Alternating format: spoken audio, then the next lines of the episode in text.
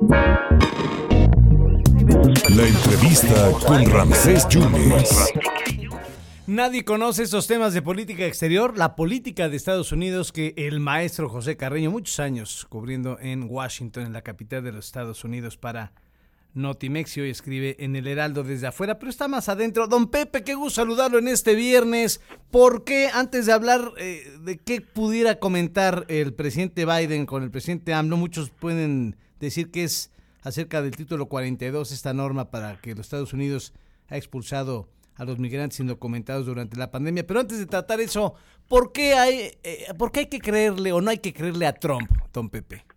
Mire, es, eh, vamos a ver, el, eh, supongo que esto es en referencia a, la, a una Claro, columna que escribí Claro.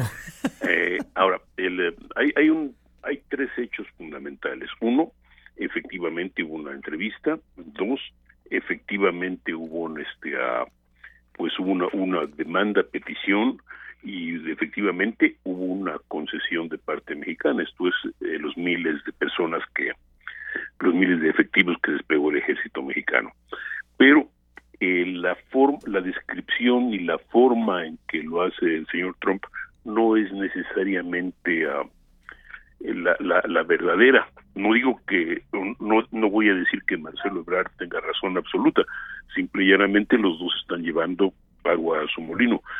Pero pues, ah, de acuerdo con Trump, el, ah, digamos, la decisión de él planteó la demanda de que México pusiera soldados para evitar la llegada de, ah, de, de, de- de- de migrantes a los Estados Unidos. El quédate en México, ¿no? Mm, El que el quédate en México, eh, pero además él lo demandó y en la misma junta de inmediato Marcelo Ebrard dijo aquí estamos, ya, hecho. Ah, suena para para Trump suena muy bien, suena muy mal para Ebrard, la verdad se dicha. Él ah, suena muy ah, ejecutivo en más de un sentido. Esto es, eh, yo pido, ordeno, exijo, demando e inmediatamente obtengo resultados. Eh, esto no fue así, no es así por ningún lado. O por un lado, pues eh, dudo eh, que Ebrard haya tenido la autoridad para conceder de inmediato, para decir sí, les doy, el, vamos a poner los soldados sobre el terreno. Segundo, dudo que lo haya podido hacer lo haya hecho sin haber consultado previamente con el presidente. Él no es el presidente, él no es ejecutivo, es un secretario de Estado importante, pero secretario. El, es una decisión que tiene que ser también una decisión de Estado. Esto es del presidente junto con los secretarios, en este caso de Defensa o de Marina, de Seguridad Interna, etcétera. No esto esto no pudo haber sido una determinación de una exigencia inmediata y una decisión inmediata y una respuesta inmediata. Que había que hacerlo, pues sí, era una, decisión de Estado donde los daños podían ser enormes para el país, porque evidentemente hay una, pues había posibilidades de daños importantes en términos económicos y aunque había cuestionamientos, oposición eh, legal y eh, todo esto, pues en términos reales, mientras se aclaran las cosas y si puede o no se puede, son meses de, de danza y meses de daños económicos hasta para, para el país. Ahora, la otra cara de la moneda, es decir, Trump es, ah, pues mire, alguna vez ha sido descrito como un mal perdedor hasta cuando Mm. gana. Sí. Sea, es así, es ah, eh, Trump es el, el hombre que va a, a estar, digamos, noqueado y va a estar proclamando que ganó. ¿Eh? Sí, es una, es una, es una realidad. Y, y eso del, del cobro de los aranceles, pues no se cobran de la noche a la mañana. Eso también es un No, trámite, no, Tampoco, pero es, eh, pero digamos que eh, que el, ah, simplemente el establecimiento de del establecimiento de los aranceles hubiera Tardado.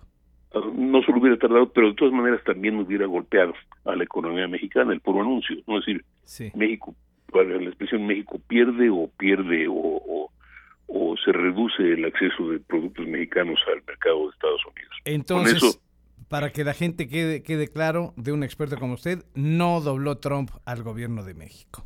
Pues mire, yo no diría que no que lo dobló, lo, lo, lo presionó muy duro y el gobierno tuvo que decir, bueno, pues sí, tengo que aguantar vara. Ahora, doblarlo, ah, pues implicaría que literalmente se, le- se, se pusieron de, de- de rodillas y sin este ah, sin resistencia, ¿no? Eso, eso, eso francamente lo dudo. Eso yo también ya, ya lo veo. Eh, ¿Cuál va a ser la llamada de, de, los dos mandatarios hoy, eh, don Pepe? ¿Será la cuestión de esta norma en la que Estados Unidos ha expulsado a los migrantes indocumentados durante la pandemia, este título 42? ¿De qué va esta llamada de los dos mandatarios? Es que, eh, mire, déjenme decir que con franqueza no sé exactamente qué es lo que van a hablar. Obviamente la cooperación en temas migratorios es súper importante, es enormemente importante, es el tema obligado, el tema político obligado hoy en los Estados Unidos, es un problema para el para el señor, para el señor Biden, es, es un problema para México ciertamente, pero para los Estados Unidos es, es brutal, es, uh, vamos, le puede costar la mayoría legislativa a Biden en el Congreso estas elecciones es una escandalera no solo en términos, es un problema no solo en términos de relaciones humanas, de relaciones bilaterales México-Estados Unidos, no solo en términos de derechos humanos y de uh, y pues hasta y, hasta económicos ¿no? y, de, y de salud sino también es un problema político doméstico en Estados Unidos. Ya vio usted hace una semana al gobernador de Texas Greg Abbott pues también, por cierto, presumiendo que había doblado al gobierno mexicano porque había este amenazado con cerrar la frontera, etcétera, etcétera, y la realidad del que se dobló fue él, pero es otro negocio. Entonces estamos viendo ese tipo de, estamos viendo la migración por un lado, estamos viendo temas bien importantes, medio ambiente, hay una sequía enorme en el oeste de los Estados Unidos que nos afecta, porque eh, para para usted está en Veracruz, don Ramsés, pero por ejemplo Tijuana, Mexicali, Ensenada, eh, no Ensenada, Tijuana, Mexicali, sobre todo toda la región de Río Norte de Baja California y, ah, y parte de, de, Sonora, Río Colorado, dependen del agua que llega de los Estados Unidos. Y si esa agua, y si ese río Colorado, valga la está en, está en problemas, pues también esa ciudad, esa región está en problemas y obviamente también del otro lado, del lado de, lado, de, lado de la frontera Tamaulipas, Nuevo León, Chihuahua, con Texas, porque la agricultura del Valle de Texas depende de la, del agua que llega de México, en buena medida. Así que ahí hay eh, es, ese tipo de problemas que, que, que, no son frecuentes, no son muy visibles, pero que están ahí que pueden ser muy graves. Y luego, y luego si quiere, pues simplemente agregue temas de seguridad por el tema de por un lado, narcotráfico, tráfico de armas, tráfico de personas, el tráfico de, dinero eh, que hay entre México y Estados Unidos.